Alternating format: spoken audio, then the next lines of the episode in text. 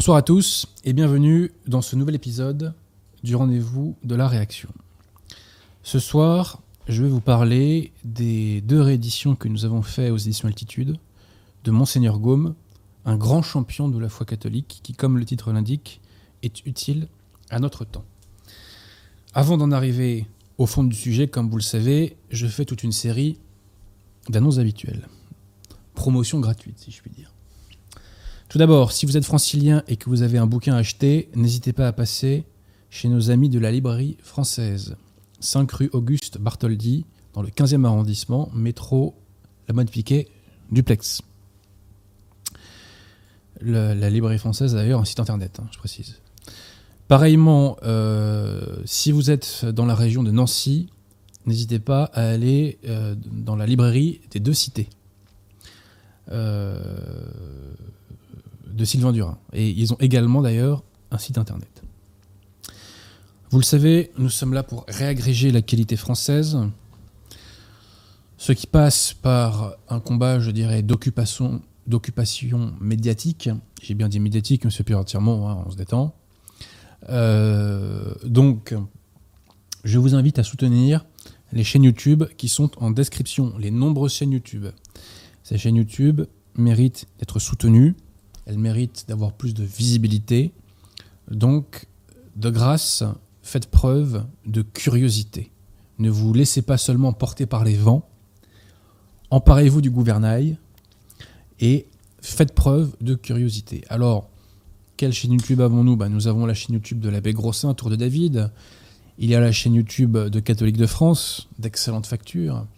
La chaîne YouTube de Jonathan Sturel, la chaîne YouTube euh, Femme à part, euh, la chaîne YouTube de Guillaume Fonazel, Fidé TV. J'en oublie je ne sais combien, mais de grâce, faites l'effort d'aller sur ces chaînes et de les soutenir. J'oubliais, il y a des nouveaux venus. Euh, la chaîne YouTube Le Centurion Romain, la chaîne YouTube Chute des Sardes, et je crois que j'en oublie, je crois que j'en oublie euh, Saint-Sauveur, et j'en oublie sans doute. Bref, allez sur toutes ces chaînes, diffusez euh, à fond. Rappelez-vous, nous sommes entre guillemets shadow bannés, nous sommes des bannis de l'ombre, ce qui fait que notre visibilité est divisée par 2 et 3. C'est un préjudice qui est énorme. Mais ce préjudice peut être en partie compensé par le fait que vous diffusiez ces vidéos. Voilà, donc vous pouvez être acteur de l'expansion de la nouvelle opinion publique. Par ailleurs, n'hésitez pas, euh, pour la visibilité de cette émission, méthode Jean Laporte à mettre des pouces bleus, méthode Pierre de Tirement, si vous êtes normal et psychologiquement équilibré, à mettre un commentaire. Voilà. Promotion publicité aussi pour nos amis du collectif Saint-Robert Bellarmin, qui font un excellent boulot depuis bientôt près de 3 ans, depuis 3 ans même déjà, le temps passe vite. Très bon travail avec 60 ans de religion conciliaire, avec l'ouvrage de Pierre Joly, avec toute une série de rééditions de bonne facture. Nos amis du collectif Saint-Robert Bellarmin ont un site internet que nous mettons en description et je vous invite à faire preuve de curiosité et à y aller. Le CSRB euh, publie un nouvel ouvrage, donc c'est un nouvel auteur, donc une nouvelle plume d'Anunnacum, j'en suis extrêmement heureux. Nous avons besoin d'être un maximum sur le front spirituel, si je puis dire. Donc c'est monsieur Cyril Dubois, c'est ça, monsieur Pierre de Tirmont? Rappelez-moi. Je vais vérifier ça. La chute des Monsieur Pierre de Tirmont, euh, grand lecteur de Monseigneur Gaume. hein, J'ai mis le lien dans la description, je clique et c'est Cyril Dubois. voilà, monsieur Cyril Dubois, donc, qui, euh, qui donc est l'auteur de l'ouvrage Chute, La chute de Sardes, euh, et qui est disponible en prévente sur le site du CSRB, étant précisé que le livre sortira normalement la semaine prochaine. Donc, nous sommes de plus en plus nombreux sur euh, ce, front spirituel. Euh, euh, L'avant-garde catholique de la nouvelle opinion publique se consolide de semaine en semaine, de mois en mois. Et j'en suis extrêmement heureux et nous ne serons jamais assez nombreux. Nous ne serons jamais assez nombreux. Surtout qu'en face, ils sont plutôt nombreux, eux. Monsieur Pierre Tirmont Oui, les auditeurs se demandent pourquoi tu ne fais pas la promotion des éditions Saint-Rémy et du site Chiré qui vend par correspondance. Il n'y a pas de raison spécifique. C'est que ces gens, Chiré et Saint-Rémy sont déjà installés, si vous voulez, depuis des années, des années, des années. Donc nous ici, c'est comme quand on me demande pourquoi vous faites pas la promotion de Virginie Vota. Mais attendez, mais Virginie Vota, elle est dix fois plus connue que nous. Elle n'a pas besoin de nous pour faire sa promo. Nous la saluons d'ailleurs pour son excellent travail. Ici, on fait la promotion des choses qui ont très peu d'exposition et qui ont besoin de s'installer. Par ailleurs, il y a des personnes qui me sont hostiles aux éditions Saint-Rémy. Mais de vous à moi, je m'en moque, parce que ce qui compte, c'est la défense de la foi. Et euh, peu importe qu'une personne me soit hostile, si elle fait des bons ouvrages, euh, ou de bonnes ceci ou bon cela, je le diffuse. J'ai aucun problème avec ça. Euh, par ailleurs, donc, je reviens sur le CSRB. Donc, nouvelle plume, nouvelle plume catholique. on est de plus en plus nombreux sur le front, et c'est une excellente nouvelle. Voilà. Et je le répète, mon travail de promotion consiste à faire parler de personnes dont on ne parle pas assez et qui ne sont pas encore, euh, entre guillemets, institutionnalisées, euh, dont le nom n'est pas familier encore aux oreilles catholiques et françaises. Et d'ailleurs, non catholiques, on s'adresse à tout le monde puisqu'on est là pour faire des conversions. N'est-ce pas, monsieur Pierre de Tirmont hein, Je ne vise personne quand je dis cela. Bref. Euh, je ferai une conférence par ailleurs à Rennes le, dimanche 13 juin, donc à la chapelle Saint-Pie V de l'abbé Roger. Et j'oubliais, le 3 juillet prochain, à Paris, dans le 17e arrondissement, vous trouverez l'adresse en trois clics, euh, se tiendra la fête des amis d'Alain Pascal, avec de nombreux auteurs, parmi lesquels votre serviteur. Voilà. Je pense que je n'ai rien oublié pour la promo, et j'en profite pour adresser tout mon soutien à Papacito, qui est euh, actuellement euh, victime d'une cabale communiste. Voilà, donc je soutiens Papacito contre les communistes. Et je pense que le système va perdre des plumes à se frotter à Papacito, qui lui n'est pas un poids plume, mais plutôt un poids lourd, n'est-ce pas? Et euh, je vois que sa réponse à Mélenchon a déjà fait plus de 500 000 vues en 24 heures, ce qui est colossal. Donc ça prouve que la vitalité est chez nous. En face, ils ont le pognon, ils ont les subventions, ils ont les médias. Nous, nous avons la vitalité. Et par ailleurs, le talent, hein, qui est le corollaire de la vitalité d'ailleurs. Euh, voilà, donc je soutiens Papacito, dédicace à lui. Euh, et puis, euh, combattons les communistes.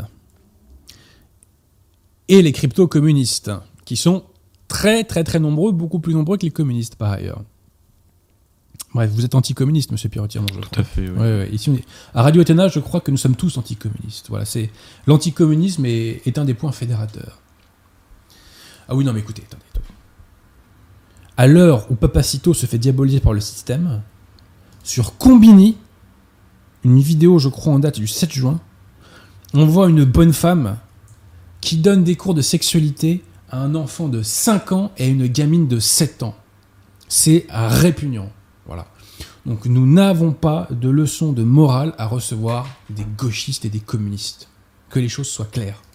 Nous n'avons pas de leçon à recevoir de vous. Voilà.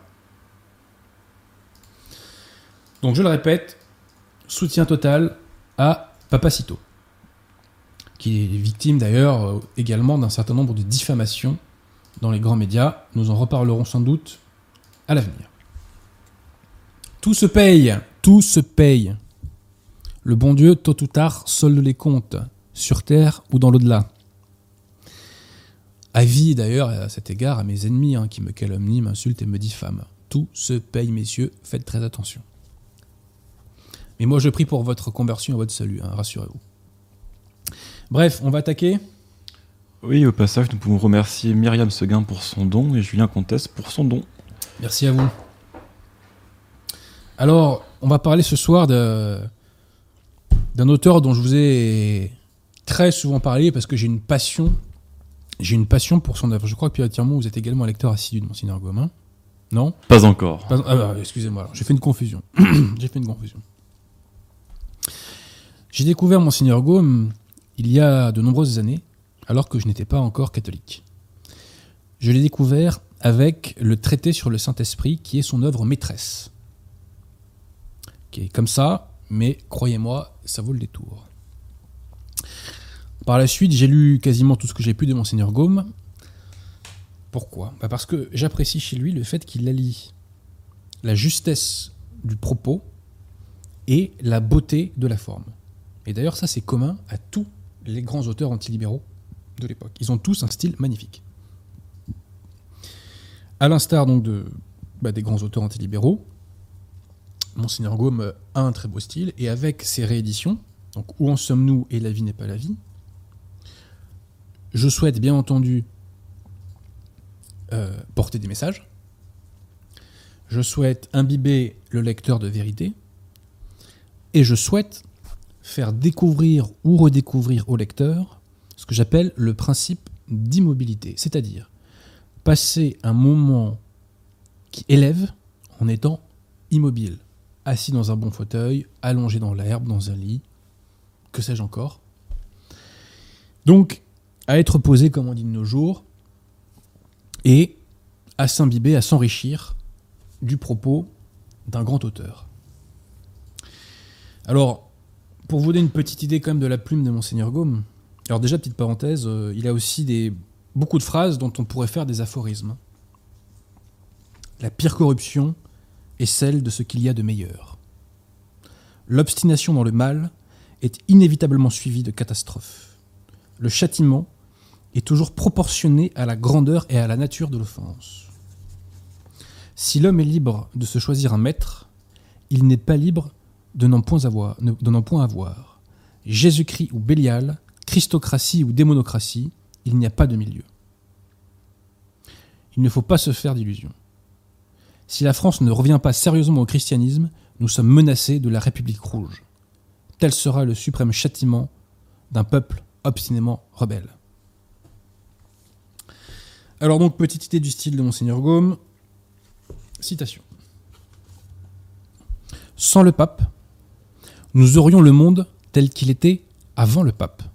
La force pour droit, l'esclavage pour base, Néron pour roi, Satan pour Dieu.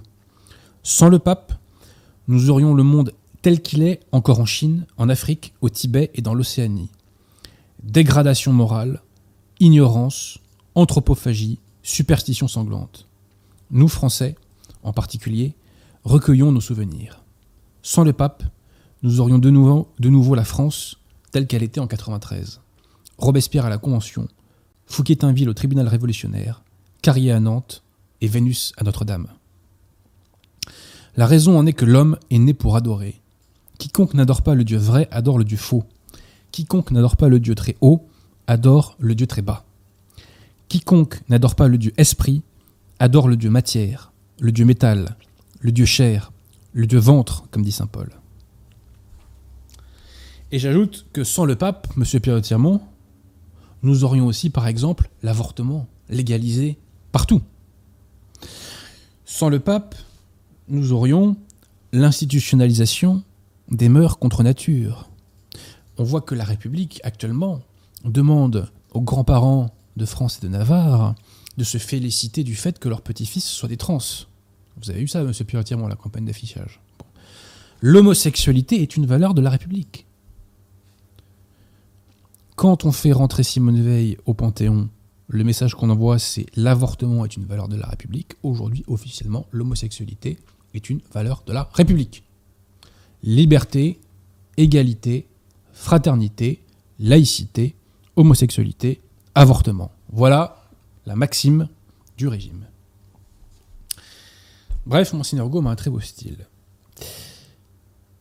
J'ai choisi alors, je précise aussi que sans le pape, on aurait une invasion de la pornographie. Vous suivez mon regard, monsieur Perrotier ben, Si toute cette déferlante, euh, toute cette décadence s'est produite, c'est parce que nous n'avons pas de pape depuis 1958. Tout simplement. Et d'ailleurs, ce qui est intéressant, c'est que la vie Vigano, lui, s'attaque à tous ces fléaux. Hein certes, il attaque la secte conciliaire sur les fondamentaux doctrinaux, mais il s'attaque aussi au fléau, contemporain. Bref. Donc, en premier lieu, j'avais choisi de rééditer cet ouvrage Où en sommes-nous? Pourquoi? Parce que c'est une porte d'entrée accessible à l'œuvre de Monseigneur Gaume. C'est un bon bouquin pour découvrir Monseigneur Gaume. Et ce livre nous fait comprendre que le combat de Monseigneur Gaume, c'est le même que le nôtre. Quel est le combat de Monseigneur Gaume? Le combat de Monseigneur Gaume, c'est la restauration des vrais principes dans un monde qui est totalement gagné par ce qu'il appelle la révolution. Monseigneur Gaume et nous avons le même combat. Et c'est normal, on est catholique, on combat contre la cité du mal. Et euh, comme elle n'a pas la cité du mal qui est, actuellement, je dirais, pour euh, Oriflamme, la révolution euh, n'a pas chuté. Donc, bah, on, poursuit le combat. Et on peut être fier d'être aux côtés de, Monseigneur Gaume. On peut être fier, bah, écoutez, je vais vous donner quand même une petite idée de l'autorité et du niveau de Monseigneur Gaume en vous citant un bref qui a été délivré par le pape Pie IX, qui est l'un des plus grands papes de l'histoire de l'Église. Donc Pie IX s'adressait ainsi à Monseigneur Gaume. Cher fils, salut et bénédiction apostolique. Il nous a été très agréable de recevoir le récent ouvrage que vous nous avez offert. Dans cet ouvrage intitulé Où en sommes-nous vous vous êtes proposé de rechercher les causes et les remèdes des mots présents. Vous vous êtes proposé de rechercher les causes et les remèdes des mots présents. Et d'indiquer aux fidèles une règle sûre et en rapport avec les dangers actuels pour orienter leur vie tout entière, et de les exciter à combattre vaillamment pour la religion et pour la justice. Nous vous félicitons d'avoir par ce travail un peu plus opportun atteint savamment et solidement le but que vous vous étiez proposé et surtout d'avoir entièrement arraché à la peste du gallicanisme, du césarisme, du libéralisme, d'avoir arraché pardon, le masque à la peste du gallicanisme, du césarisme, du libéralisme, et d'avoir démontré la suprême nécessité d'élever la jeunesse dans l'intégrité de la foi et des mœurs, et dans une sincère piété. C'est pourquoi nous souhaitons à cet ouvrage un fruit qui réponde à votre zèle et à votre charité, et à vous la récompense promise aux serviteurs fidèles qui font fructifier pour le Seigneur les talents qu'ils ont reçus. Dès aujourd'hui, comme présage de la faveur divine et comme gage de notre paternelle bienveillance, nous vous donnons dans l'effusion de notre cœur la bénédiction apostolique. Quand l'un des plus grands peuples de l'histoire vous écrit ça, je crois qu'on peut dire qu'on peut mourir euh, tranquille, si je puis dire. Voilà, j'ai vu des conciliaires essayer de clasher Monseigneur Gaume. Permettez-moi d'en rire permettez-moi d'en rire. Vous avez vu comment Pinef parle de Monseigneur Gaume, et vous, conciliaire, vous vous permettez de lui manquer de respect?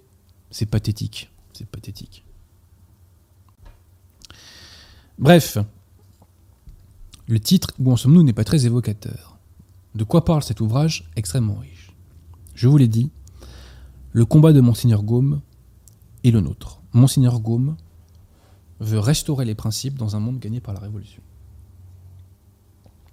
Monseigneur Gaume a pris la plume suite à la défaite de la France en 70 et suite à l'invasion des États pontificaux par les révolutionnaires italiens. Monseigneur Gaume, à ce moment-là, pose donc la question où en sommes-nous et il fait le bilan. Alors, quelle est la situation au moment où Monseigneur Gaume prend la plume? Citation. Après 18 siècles de christianisme, l'Église se retrouve en présence d'un monde qui, à vue d'œil, cesse d'être chrétien, qui ne veut pas redevenir chrétien, qui ne veut pas qu'on soit chrétien, et qui de mille manières persécute le christianisme et ceux qui se font ou qui veulent demeurer chrétiens. Entre elle et le monde actuel, pris dans sa généralité, opposition complète d'idées, de mœurs et de tendances. Petite parenthèse, le monde n'a pas une opposition complète d'idées, de mœurs et de tendances avec la secte conciliaire. Plus loin, aussi entre l'Église et le monde, lutte incessante, universelle et opiniâtre. Parenthèse, il n'y a pas une lutte incessante, universelle et opiniâtre avec la secte conciliaire, puisque celle-ci, sous les conseils de M. Jacques Maritain, s'est réconciliée avec le monde. Bref, euh, ce que je poursuis, non, c'est bon. Donc, voilà où en est la situation à l'époque, opposition complète entre l'Église et le monde ainsi que Pi, 12, euh, Pi 11, pardon, bah, j'y arrive, Pi 9, ainsi que Pi 9 le mentionne dans son bref, Monseigneur Gaume s'attaque à la cause des mots présents. Quelle est la cause des mots présents?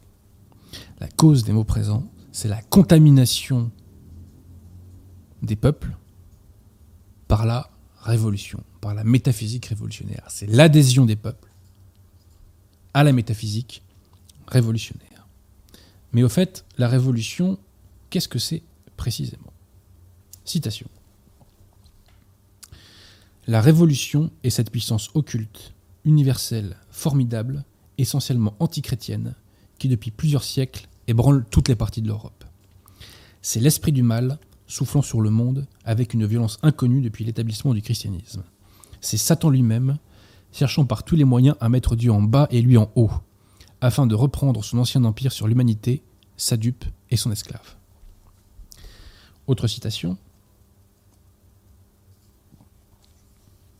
La révolution est la destruction du monde surnaturel par la négation de Dieu, de Jésus-Christ, de l'Église, de l'âme, de son immortalité, du ciel et de l'enfer. C'est par conséquent le renversement de fond en comble de l'ordre religieux et social établi par le christianisme. C'est l'emprisonnement du pape, la persécution des prêtres et des catholiques, la destruction des églises, avec les incendies, les pillages, les violences, conséquences nécessaires de ce renversement. La révolution, c'est la suppression et le mépris de toutes les garanties qui protègent la liberté, la propriété, l'ordre public et la famille. La révolution en un mot, c'est Dieu en bas et l'homme en haut. Alors quel est le but de la révolution, me direz-vous? Le but de la révolution est le suivant ramener le monde au paganisme, c'est-à-dire substituer Satan à Jésus-Christ dans le gouvernement de l'humanité. Tel est donc le dernier mot de la révolution. Et je précise, autre est le but avoué de la révolution, reconduire Satan dans Rome. Ça vous dit rien tout ça, reconduire Satan dans Rome? Le replacer au Capitole, ressusciter sous un nom ou sous un autre, le gigantesque empire des Césars, armé de toutes pièces contre le catholicisme, refaire de Rome la capitale de ce nouvel empire antichrétien. Ça vous évoque rien tout ça? Un empire antichrétien qui siège à Rome? Moi, ça me ça m'évoque quelque chose. Bref. Alors, que veut dire Monseigneur Gaume lorsqu'il parle de retour au paganisme? Ben, C'est très simple. On se souvient que dans les Épîtres, Saint Paul oppose la vie selon la chair à la vie selon l'esprit. Donc le paganisme, c'est la vie selon la chair. Voilà. La chrétienté, c'est la vie selon l'esprit. Et le catholicisme, c'est la vie selon l'esprit. Et le paganisme, c'est la vie selon la chair. Et qu'est-ce que c'est la vie selon la chair? Eh bien, c'est lorsque, euh, citation, on ne connaît plus la vie que par les sensations quand on vit par et pour la matière. Est-ce que j'ai une petite citation en ce sens? La politique n'a plus été que l'art de matérialiser les nations en leur procurant même au détriment de leur vie surnaturelle la plus grande somme possible de jouissance animale. L'industrie et le commerce ont pris un développement inouï dont le résultat le plus clair a été de créer à l'homme des milliers de besoins factices qui le rendent de plus en plus esclave de son corps et l'enfonce chaque jour plus en avant dans la matière. Réduit à la vie d'essence, pourvu qu'il ait de quoi l'entretenir tranquille et abondante, il est content, en parlant de l'homme. Non, il n'est pas content, il ne le sera jamais. Un invincible instinct lui dit que par la prépondérance de la vie matérielle sur la vie spirituelle, du corps sur l'âme, l'équilibre normal est rompu. Cet instinct ne le trompe pas. Plus l'homme s'occupe de ce monde, moins il s'occupe de l'autre. Moins l'homme s'occupe de l'autre monde, plus il s'éloigne de sa fin, plus il, s'éloigne de sa fin, plus il devient vil, malheureux et coupable. La grande leçon que Monseigneur Gaume nous donne dans ce livre, enfin l'une des grandes leçons, parce que c'est un livre qui est extrêmement riche et extrêmement dense, tout en étant facile d'accès, c'est que, pour prendre une formule de Monseigneur Gaume, le siècle des sophistes conduit au siècle des barbares le siècle des sophistes conduit au siècle des barbares, ce qui signifie que 1789 aboutit à Gare du Nord. Si vous suivez mon regard, monsieur Pierre de Tirmont. Alors, monsieur, euh, Gaume dégage, je dirais, euh, un cycle de trois barbaries qui, je dirais, s'enchaînent mécaniquement. La barbarie intellectuelle, la barbarie morale, la barbarie matérielle. Qu'est-ce que la barbarie intellectuelle? La barbarie intellectuelle, citation, c'est lorsque toutes les vérités religieuses et tous les principes sociaux sont battus en brèche. Donc c'est la négation des principes comme on le vit aujourd'hui. Ceci engendre mécaniquement la barbarie morale.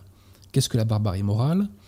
Du droit de ne rien croire découle le droit de ne rien faire ou de tout faire. Monseigneur Gaume a une bonne formule en disant que les libres penseurs sont, ou plutôt se comportent, veulent se comporter comme des libres faiseurs. Donc on nie les principes et ensuite on se comporte n'importe comment d'un point de vue des mœurs. Et ceci engendre très naturellement la barbarie matérielle, c'est-à-dire les hommes changés en bêtes féroces. Et Monseigneur Gaume a une très bonne formule, c'est le sophisme pratique, dit-il. Donc 1789 et mai 68 mènent mécaniquement au vivre ensemble. Si vous voulez l'un, vous aurez l'autre. Vous n'y échapperez pas. Donc Monseigneur Gaume combat contre ce monde qui veut vivre selon la chair et plus selon l'esprit. Et ce qui est très intéressant, c'est que Monseigneur Gaume prévoit que si on continue à nier les principes, on se fera châtier par une invasion. Son erreur est d'avoir pensé à l'époque, mais bon, il n'y avait pas de boule de cristal non plus, hein, que l'invasion viendrait des Tatars de Russie, et non pas d'autres régions. Vous devinez lesquelles? Citation. Nous l'avons dit, deux sortes de barbarie menacent l'Europe actuelle. La barbarie sauvage et la barbarie savante. La Russie et la Révolution. La Russie avec ses nuées de Tatars, la Révolution avec ses bandes de démocrates. Et la prophétie de Monseigneur Gaume, hélas, s'est révélée exacte. Nous vivons euh, dans ce monde de barbarie et de régression civilisationnelle. Quand chaque année on tue dans le ventre de leur mère plus de 200 000 enfants, on est dans un monde barbare. Quand nos femmes sont traitées comme du gibier dans la rue par les populations que nous savons, nous sommes dans un monde barbare. Le Figaro, le 16 février 2020, nous indique que chaque jour, est-ce que vous savez combien d'agressions à l'arme blanche chaque jour, monsieur Pierre Tirmont? Officiellement, parce que je ne parle pas de toutes celles qui ne sont pas décomptées dans les statistiques officielles. Entre 50 et 200 120. 120. 120. Voilà. Chiffre France Info par ailleurs, en 2018, 134 personnes étaient mortes d'agressions gratuites par des racailles. 134. Pour un regard de travers, une cigarette refusée, euh, que sais-je encore et 170 000 personnes au mois d'octobre 2018 avaient été victimes d'agressions gratuites sans aucun motif crapuleux. Donc nous vivons bel et bien dans un monde devenu barbare, dans un monde de régression, de recul civilisationnel. Monseigneur Gaume avait raison, le siècle des sophistes a bel et bien accouché du siècle des barbares. Par ailleurs, ce qu'il y a de très intéressant dans cet ouvrage Où en sommes-nous de Monseigneur Gaume, c'est que Monseigneur Gaume a toute une réflexion sur la fin des temps. Et il analyse si euh, les, signes euh, indicateurs de la fin des temps sont bien réunis. Quels sont ces signes? Il y a la chute de l'Empire romain, nous verrons tout à l'heure ce que ça signifie véritablement. Il y a l'affaiblissement de la foi, pour ne pas dire l'apostasie, chez les peuples. La prédication ensuite universelle de l'Évangile et la conversion des Juifs. Et dans le cadre de cette réflexion sur la fin des temps, Monseigneur Gaume a l'intuition de l'éclipse de l'Église. Vous avez bien entendu. Alors tout d'abord, que signifie Monseigneur Gaume? Ou plutôt, que signifie tout court la chute de l'Empire romain par rapport à la fin des temps? Ben, En citant saint Thomas d'Aquin, Monseigneur Gaume nous indique que euh, l'Empire romain désigné en fait, c'est l'Empire romain spirituel. Et cet empire romain spirituel, c'est l'Église catholique.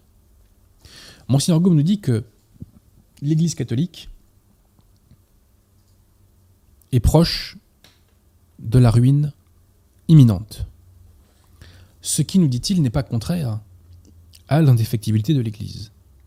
Citation. Cette lugubre destinée de Rome n'est nullement contraire aux promesses faites à l'Église et au siège apostolique. L'un et l'autre persévéreront toujours dans la foi et dans la possession de la chair de pierre. Placée dans un lieu ou dans un autre, cette chair ne périra pas plus que la foi dont elle est la source. Toujours elle sera la même, toujours l'Église demeurera visible, écoutez bien, fut-elle obligée de fuir aux montagnes et de se cacher en grande partie dans les cavernes et les déserts? Ça vous évoque rien ça? Bref. Ensuite, Monseigneur Gaume cite Saint Cyril de Jérusalem, un père de l'Église. Saint Cyril qui écrivait que le démon suscitera un homme fameux qui usurpera la puissance de l'Empire romain, c'est-à-dire de l'Église.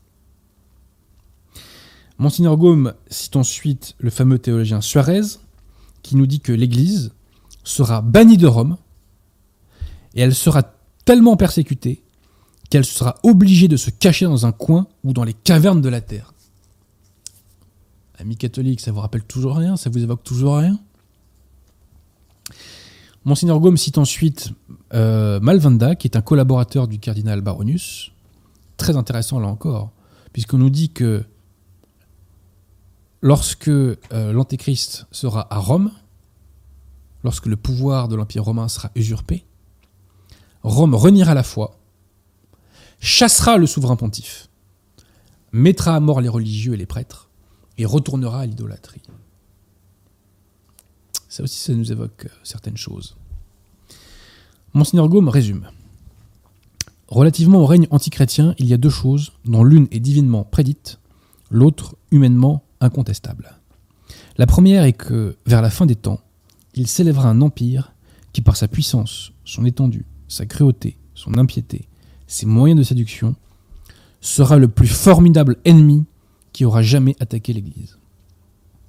La seconde, que ce règne ne paraîtra pas tout d'un coup, tiens, tiens, pas tout d'un coup, peut-être comme une éclipse par, exemple, euh, comme un champignon sous un chêne.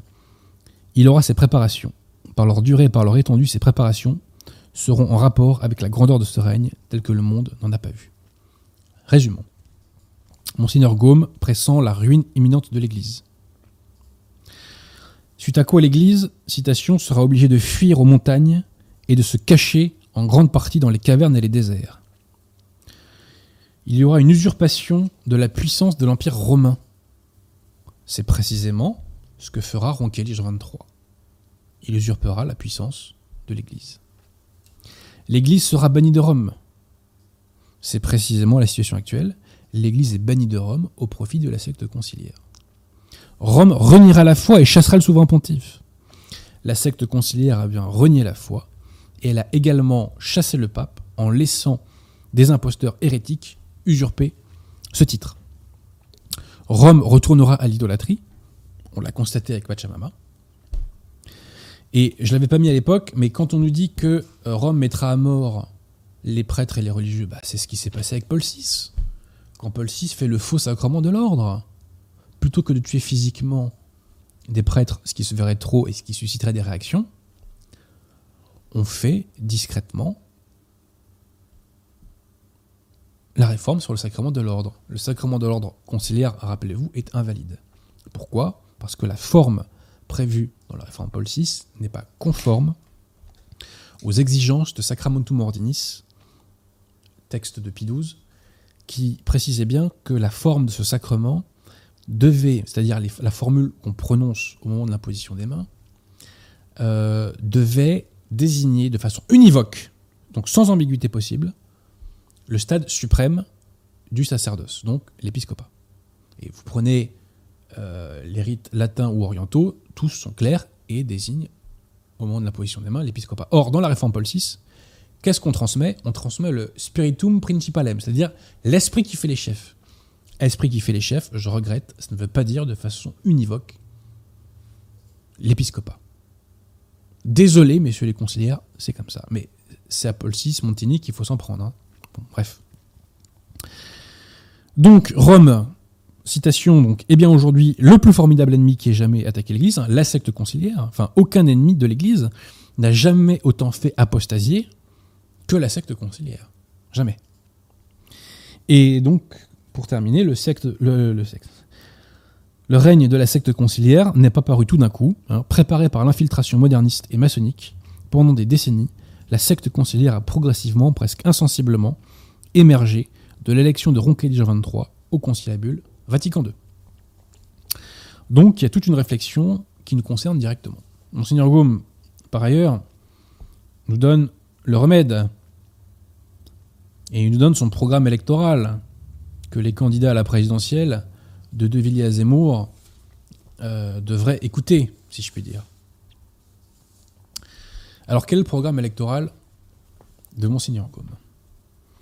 Bannir à tout jamais de la Constitution ce qu'on appelle sottement les principes de 89 contrefaçon révolutionnaire des principes sociaux du christianisme, ces prétendus principes destructeurs de toute hiérarchie sont le renversement radical de la société.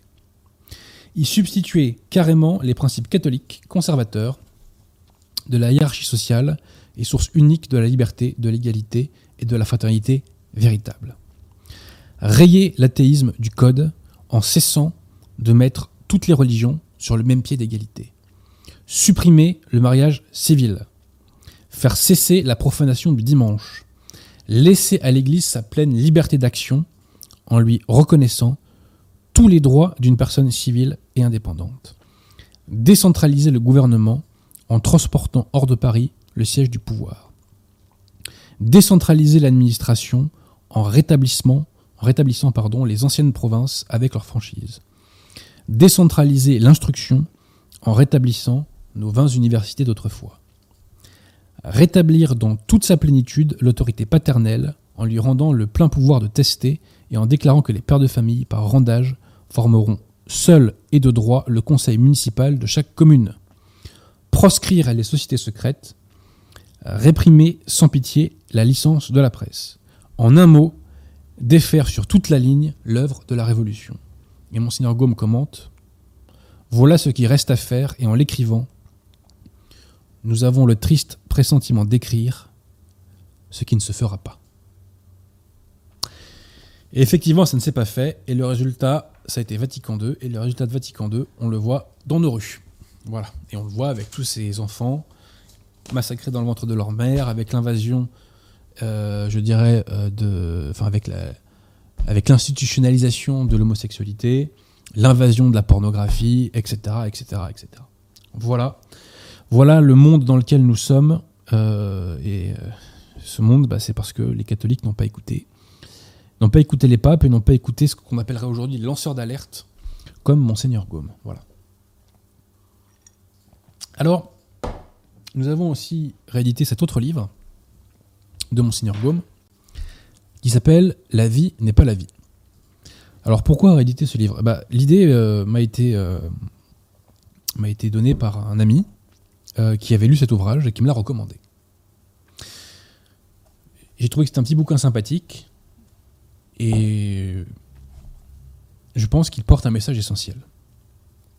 Ce livre, tout simplement, combat contre effectivement euh, l'une des plus grandes erreurs hein, qui frappe les populations actuelles, qui est l'indifférentisme religieux. Si bien que les gens oublient que le sens de la vie, c'est d'être une passerelle vers le ciel. Permettez-moi de lire la quatrième de couve. Monseigneur Gaume sonne la charge contre l'erreur de son siècle et des siècles à venir. L'homme ne serait qu'un tas de boue, sans vocation céleste, limité par le seul horizon de sa vie terrestre. À cause de cette erreur fatale, le sens de la vie est faussé. Coupé du surnaturel, l'homme se transforme en tisserand de toile d'araignée, ne vivant que par et pour les sensations. On revient à la problématique du paganisme. Dominé par les concupiscences de la chair, des yeux et l'orgueil, cause du désordre universel, l'homme se perd dans les illusions des jouissances passagères qui ne parviennent jamais à effacer la souffrance inhérente à toute vie. Contre l'indifférence généralisée née de la Révolution, Monseigneur Gaume défend les vérités essentielles en enseignant à une époque folle que la vie terrestre doit être une passerelle vers le ciel. J'oubliais que vous pouvez vous procurer ces bouquins sur le site des éditions Latitude. Hein. Alors dans ce livre, euh, qui est très facile d'accès, une fois encore, on retrouve le, le style génial de Monseigneur Gaume, Monsieur Pierre Tirmont, sachez que Monseigneur Gaume, dans ce livre, clash, il euh, n'y a pas d'autre mot, hein. Darwin. Quelqu'un qui est. Euh, quelqu'un qui est dans cette salle, quelqu'un qui est sur ce plateau, vous voyez. Euh, cette personne, je dois avouer que ce n'est pas moi. Euh, donc je vous laisse deviner qui c'est. Euh, vous, vous voyez pas Bah oui, c'est vous, Monsieur Gaume, cache Pierre de Tirmont sans pitié. hein. J'étais pas né. Alors bouchez-vous les oreilles parce que là vous allez souffrir, cher ami. hein.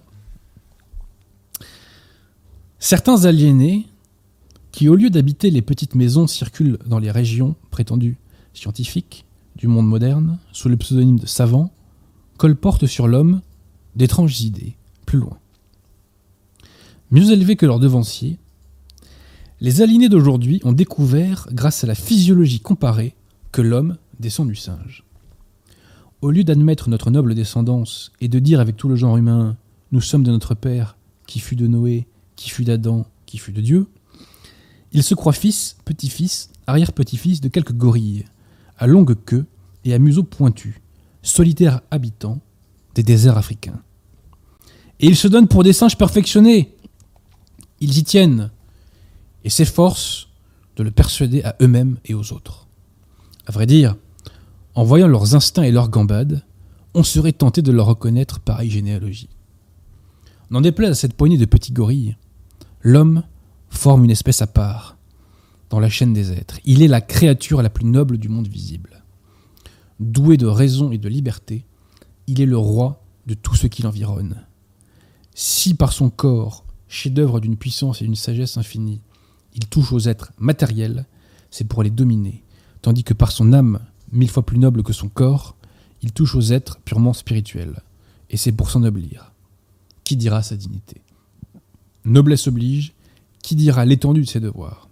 Toutefois, la grandeur de l'homme disparaît devant celle du chrétien. Enfant de Dieu, héritier de Dieu, tel est le chrétien. Ça vous donne aussi une petite idée du style de Monseigneur Gaume, Monsieur Pierre de Tirement, j'espère que vous n'avez pas trop souffert. Alors je précise que dans Où en sommes-nous et dans La vie n'est pas la vie, vous savez, c'est une technique que j'ai, je mets en gras certains passages. Ça permet de faciliter la lecture. hein, puisque aujourd'hui, beaucoup de gens ont du mal à lire, qui raison des problèmes, plutôt ils ont un déficit de patience et de concentration. Donc cette méthode permet de faciliter la lecture. Alors, autre petite citation avant d'arriver aux questions. La grande erreur ouvre leur cage, cage des concupiscences. Les déchaîne et les lance dans l'arène du monde. Elles en deviennent les maîtresses. Dès que la vie d'ici-bas, c'est la vie, les jouissances d'ici-bas sont le but, le but unique, le but passionnément poursuivi. La triple concupiscence se présente comme le triple moyen de l'atteindre.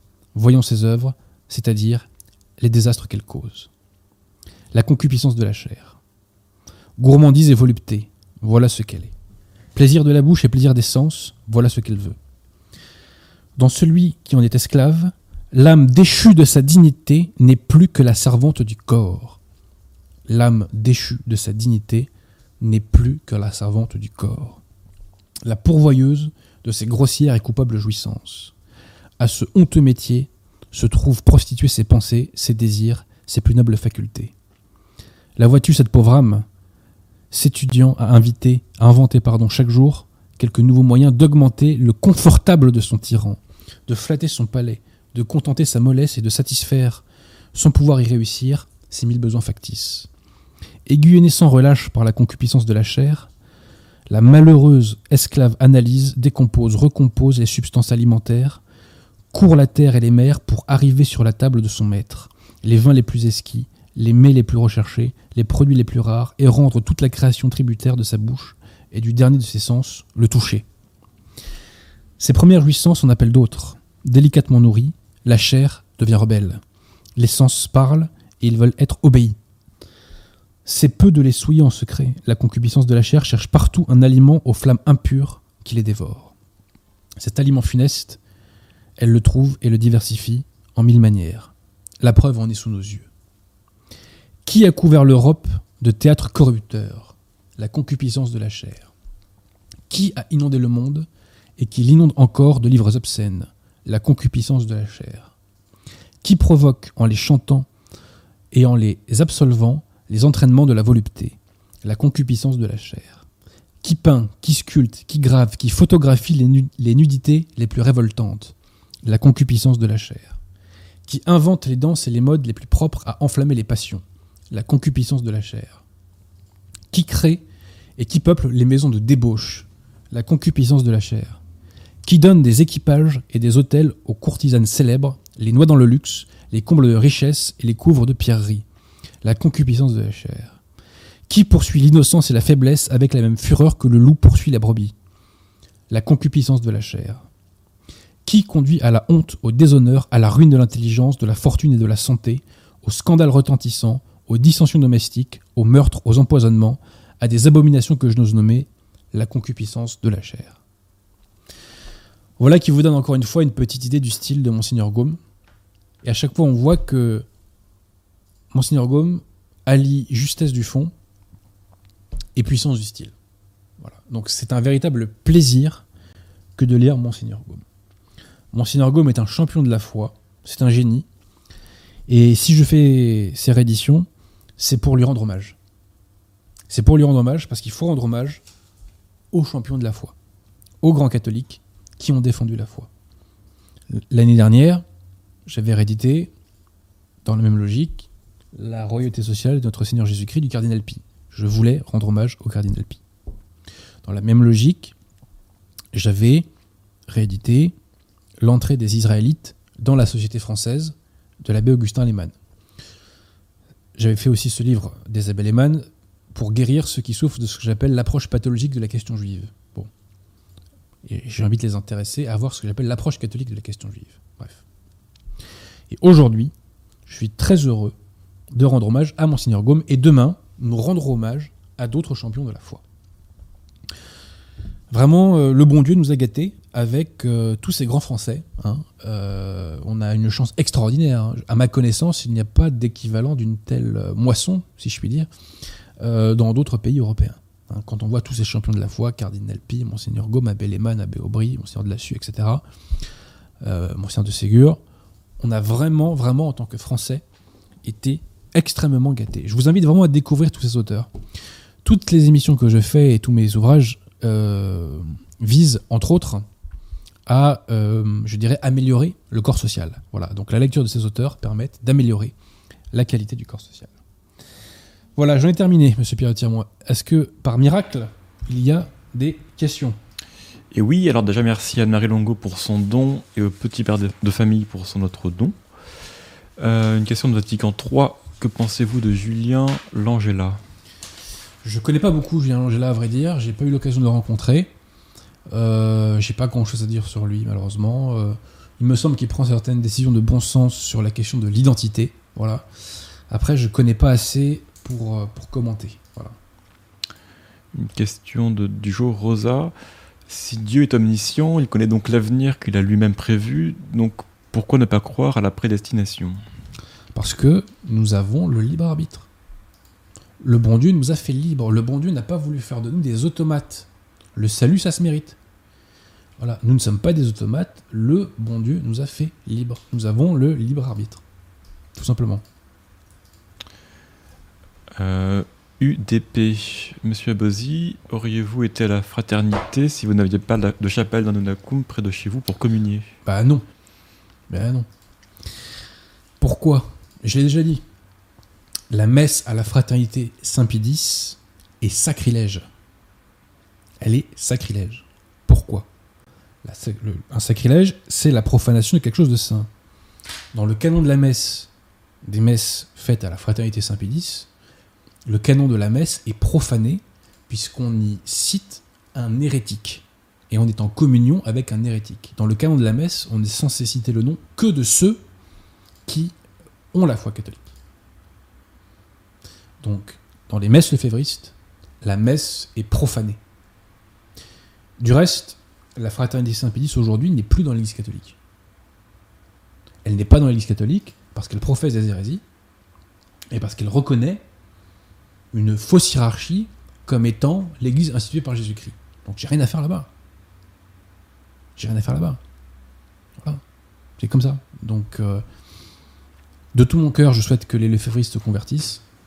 De tout mon cœur, je souhaite que la fraternité se convertisse et qu'elle mette sa force de frappe gigantesque, non pas au service du gallicanisme et du faux c'est-à-dire au final de la secte conciliaire comme elle le fait aujourd'hui, et qu'elle mette sa force de frappe au service de l'Église. Et pourquoi pas de l'abbé Vigano d'ailleurs. Voilà. Donc il faut prier pour que la fraternité Saint-Pédis se convertisse. Et vous savez, dans l'émission avec le Père Jacques, celui-ci nous a dit quelque chose de très important. Parfois, il faut savoir renoncer. Il faut savoir renoncer. Voilà. Donc, c'est dur de renoncer aux sacrements, même s'ils sont sacrilèges parce qu'on est humain et que parfois on fait abstraction de certaines choses. Mais il faut y renoncer. je sais qu'une chapelle de la fraternité Saint-Pédis, et là je vais rendre un hommage solennel aux personnes concernées. Dans une chapelle de la fraternité Saint-Pédis d'une région que je ne nommerai pas, eh bien, il y a eu euh, une scission. C'est-à-dire que, d'après ce qu'on m'a dit, euh, plusieurs dizaines de personnes, qui représentent à peu près la moitié de la paroisse, refusent désormais des messes unacum. Les intéressés sont allés voir le prêtre, ils n'ont pas eu les explications qu'ils auraient aimé avoir, si je puis dire, et donc ils ont abandonné la pratique, ils ont renoncé à la pratique des sacrements. Mais c'est ce que nous dit le bon Dieu. Le bon Dieu nous a dit, si vous voulez me suivre, abandonnez tout. Donc parfois, eh ben, professer la foi catholique, être catholique, vivre en terre de grâce, ça demande de renoncer à des choses. Nous ne sommes pas là pour vivre par et pour les sensations, comme Monseigneur Gomme nous l'enseigne. On est là pour suivre ce qui plaît au bon Dieu. Et parfois, le bon Dieu, il nous dit, tu vas renoncer à ça. Et bien quand le bon Dieu nous dit tu dois renoncer à ça, on renonce à ça. Point barre, c'est tout. Donc non, si j'ai pas de messe Nunakum chez moi, et ben je n'irai pas à une messe Nunakum parce que ce sont des messes qui sont illicites, qui sont sacrilèges, et je ne veux pas valider l'imposture conciliaire en me ramenant à la fraternité Saint-Pédis. Ça serait l'abdication totale de tout ce que je vous dis euh, depuis maintenant plusieurs années. J'aurais honte. J'aurais honte. Donc prions pour la conversion des fidèles et des clercs de la fraternité. Plus vous nous rejoindrez sur le front spirituel, déjà plus il y aura d'âme au ciel, donc ça sera très bien, et plus on sera fort. Donc vous voyez, euh, on vous attend. Voilà. Xavier Tédial, de Monseigneur Gaume, il faut aussi lire son excellent traité du Saint-Esprit. Il faut tout lire. Il faut tout lire dans Monseigneur Gaume. C'est génial, Monseigneur Gaume. Il y a les biographies euh, évangéliques. Euh, tout est génial de Monseigneur Gaume. Il y a le vers rongeur, ses ouvrages sur la Révolution. Euh, c'est formidable, Monseigneur Gaume, c'est formidable. C'est absolument formidable. En plus, c'est écrit toujours avec un français exceptionnel. Le bon Dieu a donné des grâces gigantesques à Monseigneur Gaume. moi, j'aime, j'aime l'œuvre de Monseigneur Gaume, j'aime Monseigneur Gaume. Voilà. C'est un compagnon de route qui m'accompagne. c'est pourquoi j'ai tenu à ce qu'il son visage hein, sur la couverture. Euh, voilà, je veux rendre hommage à Monseigneur Gaume, je veux que hommage lui soit rendu. Et Monsieur Hendrix demande lorsque vous procédez à des rééditions, y a-t-il des droits d'auteur sur les ouvrages d'origine? Non. Pourquoi? Parce que les livres sont libres de droit 70 ans après la mort de l'auteur. Donc aujourd'hui, concrètement, si vous voulez rééditer du Balzac, vous pouvez le faire sans aucun problème parce que Balzac est mort il y a bien plus de 70 ans. Si vous voulez rééditer, je sais pas moi, euh, du Marcel Aimé par exemple, c'est pas possible parce que je crois que Marcel Aimé est mort dans les années 70. Donc 70 ans, euh, n'est pas passé. Donc vous ne pouvez pas rééditer du Marcel Aimé. Voilà. Et Fouquet Duplessis tient à vous remercier pour la réédition de La vie n'est pas la vie, le plaisir de lecture et de sagesse spirituelle qu'il lui a procuré. Bah, je vous remercie, cher ami. Et euh, vous savez, moi, j'ai un grand regret, c'est que si je peux avoir un regret matérialiste, c'est de ne pas pouvoir euh, me retrouver à la campagne tranquillement, dans un bon fauteuil, et lire du Monseigneur Gaume euh, toute une semaine euh, sans rien faire d'autre, quoi. Voilà. je sais plus ce que c'est, moi, la notion de vacances, j'ai oublié.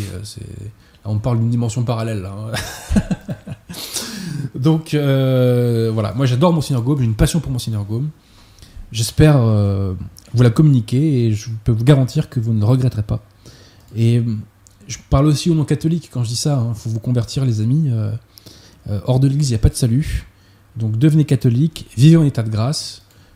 Je l'ai souvent répété. Hein, euh, un Français et un contre-révolutionnaire digne de ce nom doit vivre en état de grâce.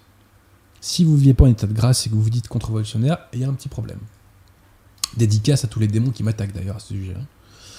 Euh, donc, vivez en état de grâce et devenez catholique. Voilà. Enfin, c'est l'inverse d'ailleurs. Il hein. Faut devenir catholique pour vivre en état de grâce. Bref. Voilà, voilà. C'est tout pour les questions. Bah écoutez, on va pas faire de zèle. Parce que euh, je suis fatigué. Voilà, c'est comme ça. et alors, je rappelle que donc je ferai une conférence à Rennes ce dimanche à la chapelle Saint-Pie V de l'abbé Roger. Euh, donc j'invite euh, tous les catholiques et non catholiques à venir. Je rappelle que donc le livre de Monsieur euh, Cyril Dubois, La chute de Sardes, est en prévente sur le site de nos amis du collectif Saint-Ambert Bellarmin. Et je rappelle que le 3 juillet se tiendra la fête des amis d'Alain Pascal dans le 17e arrondissement. J'ai pas l'adresse sous les yeux, mais en trois clics sur internet, je pense que vous la trouverez. Vraiment, soutenez nos amis du collectif Saint-Ambert Bellarmin. Ils font un travail remarquable. Et voyez-vous, n'allez pas prêter de l'aigreur à ces paroles, mes enfants, mes enfants. Ça intéresse vraiment personne les forces de la foi dans le camp national. Qui relaie le boulot? Je parle pas d'altitude parce qu'après on va me dire que je prêche pour ma boutique. Pourquoi personne ne parle du travail du collectif Saint-Ambert Bellarmin Pourquoi? Quel est le problème? C'est Saint-Alphonse, c'est la réédition de Saint-Alphonse de Ligorie qui vous pose problème? C'est la réédition du livre euh, du docteur Kumaraswamy sur les faux sacrements conciliaires. C'est 60 religions conciliaires qui vous pose problème. Quand je vois le flux, je dirais, d'énergie dans le camp national consacré à des choses mais totalement dérisoires, totalement secondaires, sans intérêt, et je me dis que ce flux gigantesque contraste, j'allais dire diaboliquement, avec la quasi-absence de relais du travail du collectif Sarambert Bellarmine. Et je dis du collectif du CSRB, mais j'aurais pu dire euh, du soutien, euh, par exemple, à Catholique de France euh, ou au des Postes, etc. Voilà. Je vous avoue qu'une part de moi est outrée par le fait que nous soyons soutenus et relayés par personne. Et au contraire, on est attaqué. On est attaqué. Donc en fait, le faux dans le camp national a plus de droits que le vrai. Moi, c'est ce que je retiens. Je crois qu'on ne nous pardonne pas de dire la vérité, en fait. Voilà. Je crois que notre crime, aux yeux de ces braves gens, c'est que nous disons la vérité. Et peut-être sommes-nous, chez certains, le reflet de leur mauvaise conscience aussi. Ça, c'est pas exclure. C'est pas exclure. Voilà, donc je parle pas de moi, parce qu'encore une fois, on dirait que je prêche pour ma boutique, mais je suis scandalisé, vraiment scandalisé que personne ne relaie euh, l'excellent travail du CSRB. Vraiment, vraiment, c'est scandaleux. Surtout pour ceux qui se disent catholiques. À la limite, bon, bah, ceux qui ne disent pas catholiques, ils sont cohérents avec eux-mêmes. Mais pour ceux qui disent catholiques, c'est une faute contre la cause, si je puis dire. Voilà. Et moi, je suis très fier de les relayer. Et la fête des habitants de Pascal, ce sera aux 4 rue Brémontier, au Colisée Wagram. Voilà, donc ça sera euh, dans un lieu loué pour l'occasion qui est, euh, je crois, un, café ou un, un, café. Voilà. Il y aura de nombreux auteurs. Parmi les chaînes à relayer, euh, parce qu'on nous demandait tout à l'heure pourquoi vous ne relayez pas un tel ou un tel, n'oubliez pas de soutenir la, la, chaîne YouTube récemment créée d'Alain Pascal, sur laquelle il y a un nombre de plus en plus grand de conférences. Voilà. Donc soutenez les chaînes YouTube aussi hein, qui font le bon boulot.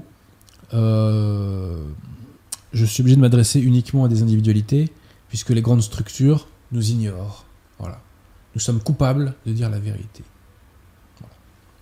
Donc euh, allez soutenir la chaîne YouTube de l'abbé Grossin, Tour de David, hein, euh, la chaîne du Père Jacques, Mont Carmel, Catholique de France, etc., etc., etc. Voilà. Bref, je ne fais pas de zèle. Euh, je me félicite, pour terminer, de ce cycle euh, d'émissions. Là, on a fait tout un cycle d'émissions euh, pour défendre la foi. Émission sur Marthe Robin, émission avec le Père Jacques, qui a, je crois, beaucoup plu, puisque j'ai eu beaucoup, beaucoup de retours suite à l'émission pour le Père Jacques. La personne du Père Jacques, je crois, a séduit beaucoup de gens émission sur mon livre les apôtres du salut universel, dans lequel je désosse la secte conciliaire et son allié numéro 1, la fraternité Saint-Pédis, et émission maintenant sur Monseigneur Gaume. Bah écoutez, on va terminer ce cycle lors de la prochaine émission qui portera en partie sur Vatican II. Pourquoi? Parce que je suis en train de lire l'ouvrage de Patrick Buisson, le dernier, La fin d'un monde, et celui-ci accorde une place très importante à Vatican II. Et je vous le dis, je vais casser tout suspense. Si vous suivez mon regard, je crois qu'il a de très très très bonnes lectures. Patrick Buisson, enfin lui ou ses collaborateurs. Notamment euh, un passage sur Congar, dont on parlera. Il a de très très bonnes lectures et je trouve ça très encourageant. Et donc Patrick Buisson, qui est un des intellectuels les plus médiatisés de France, porte Vatican II au cœur du débat. Et c'est vraiment un ouvrage euh, intéressant euh, puisque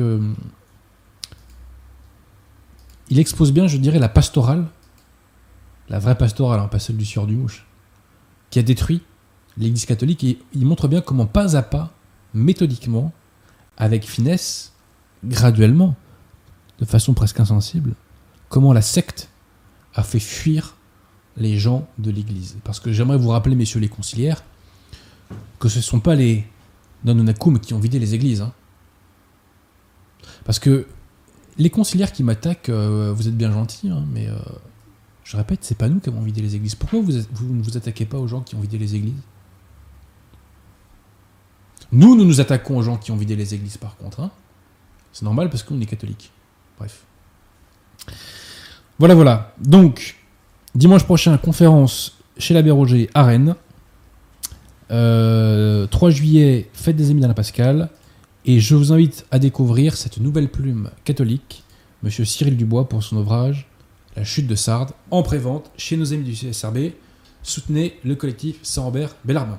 Voilà. Vive Notre-Dame de la Salette et à très bientôt.